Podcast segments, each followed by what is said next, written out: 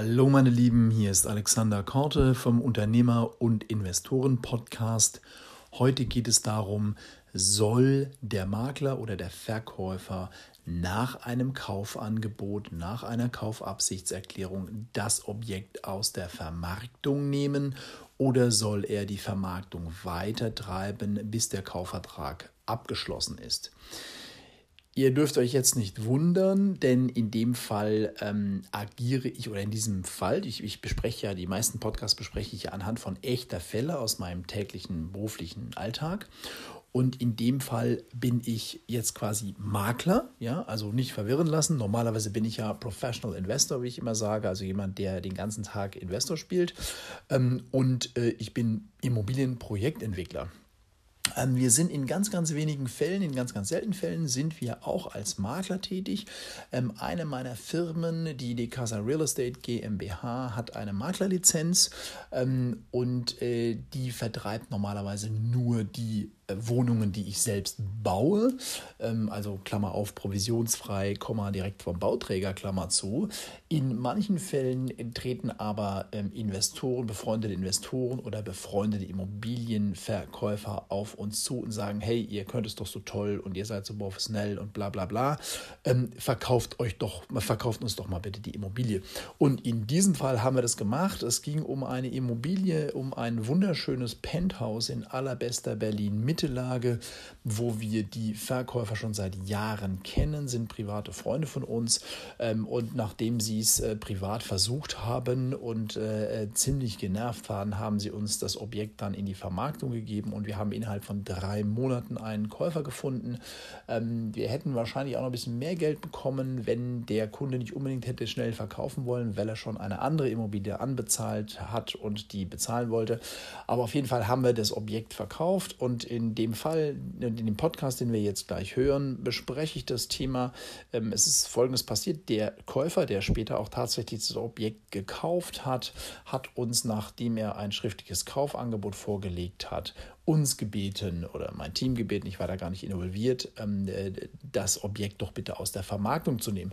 Und das ähm, ist ein, ein, ein normaler, oft gestellte Anfrage von ähm, Immobilienkäufern. Und die Frage ist, soll der Makler oder soll auch ein Verkäufer, der ohne Makler agiert, sich darauf einlassen?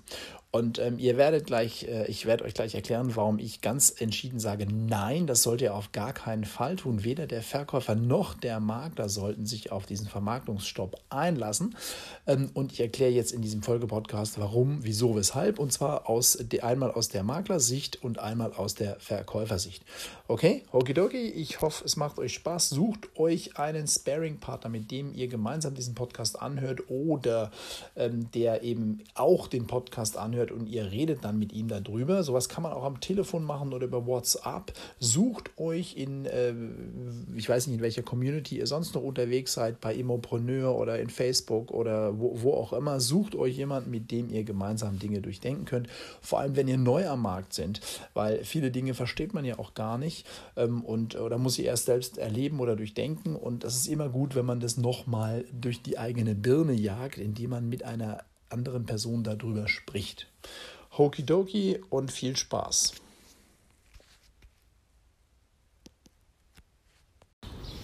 Hallo, hier spricht Alexander Korte. Heute ist der 16. Mai und es geht heute mal wieder ein bisschen um Maklerthemen und zwar um das Thema, ähm, wie vermarktet man eigentlich eine Immobilie.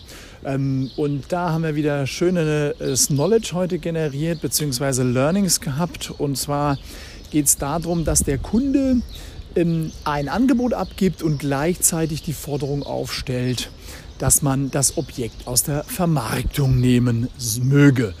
Ähm, und das ist die Frage, soll man das als Makler tun oder soll man als Kunde darauf bestehen, dass das Objekt aus der Vermarktung genommen wird? Und äh, mein Team hat mich da heute gefragt, ob sie das machen sollen, ob sie dem Wunsch des Kunden folgen sollen und das Objekt aus der Vermarktung nehmen. Ähm, die Idee des Kunden ist natürlich folgende. Er möchte, dass das Objekt nicht weiter vermarktet wird, weil er natürlich Angst hat, dass er überboten wird. Insofern ist es erstmal aus Kundensicht, aus Käufersicht ein äh, legitimer Ansatz, ähm, das nachzufragen. Allerdings ist jetzt die Frage, sollte der Makler darauf eingehen? Und das äh, durchdenken und besprechen wir jetzt mal. Also aus Verkäufersicht ist die Sache, glaube ich, ganz klar. Man möchte schnell verkaufen, man möchte sicher verkaufen und man möchte zum Höchstpreis verkaufen. Ähm, ist der bietende Käufer nun äh, soweit, um zum Notar zu gehen und zu kaufen, ist es alles kein Problem. Da ist es aus Verkäufersicht im Grunde genommen völlig unerheblich, ob der Makler jetzt das Objekt aus der Vermittlung genommen hat, aus der Vermarktung genommen hat oder nicht. Aber jetzt schauen wir mal den Worst Case an, nämlich der Worst Case, die Beurkundung kommt nicht zustande, dann hat der Verkäufer eine wichtige Zeit, Normalerweise geht bis zur Beurkundung zwei bis vier Wochen drauf. Ähm, also in dieser wichtigen Zeit hat er die Vermarktung nicht weiter vorangetrieben und hat sich somit ähm, also die Möglichkeit genommen, ähm, das Objekt schnell zu vermarkten. Äh, und er hat sich eventuell auch die Möglichkeit genommen, einen höheren Kaufpreis durchzusetzen, weil das ist sozusagen wie im Kaufhaus am Wühltisch. Wenn ähm, jemand nach dem gelben Schal greift, dann findet man den gelben Schal plötzlich auch etwas interessanter, weil ja jemand anders den gelben Schal haben will. Ne? Also das ist so, Klammer auf, Futterneid, Klammer zu. Und äh, genauso ist es so, wenn man als ähm, Verkäufer oder Vermittler sagen kann, es gibt schon einen anderen, der 1,8 Millionen bietet, Sie müssen jetzt ein bisschen mehr bieten, dann ähm, ist es so Social Proof. Ah, jemand anders möchte das Objekt auch zu diesem Preis. Ah, dann scheint der Markt, äh, scheint der Preis ja nicht so verkehrt zu sein. Wenn es jemand anderen gibt, der das auch ähm, bietet, dann ist es ja scheinbar ein marktkonformer Preis.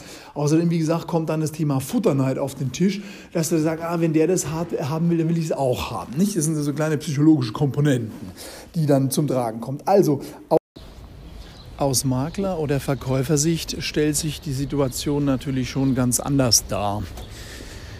Denn eine Kaufabsichtserklärung oder die Vorlage eines Kaufvertragsentwurfs ist noch lange kein abgeschlossener Deal.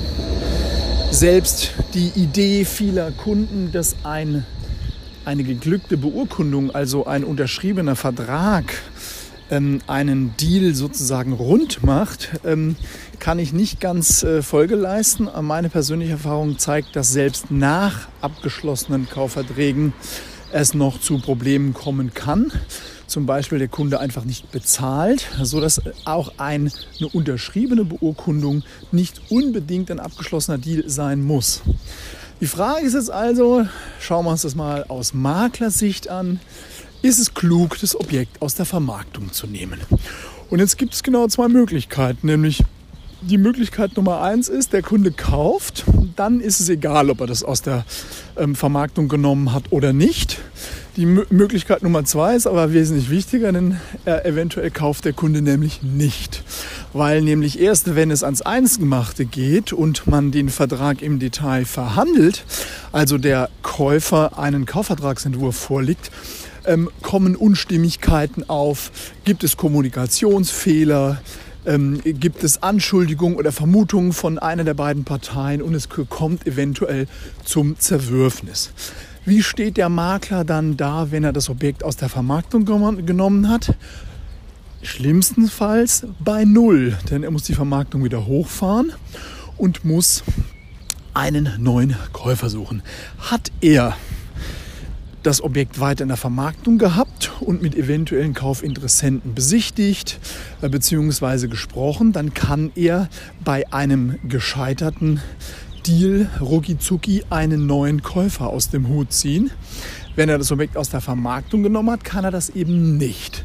Im schlimmsten Fall wird der Verkäufer grantig und sucht sich einen neuen Makler. Das ist gerade in Berlin wichtig, wo Makler ja oft keine exklusiven Vereinbarungen mit dem Verkäufer haben, sondern der Verkäufer im Grunde genommen macht, was er will. Ja, Berlin ist ja leider so eine kleine Wildweststadt, nicht so wie in Süddeutschland oder in Hamburg, ähm, sondern in Berlin macht jeder, was er will.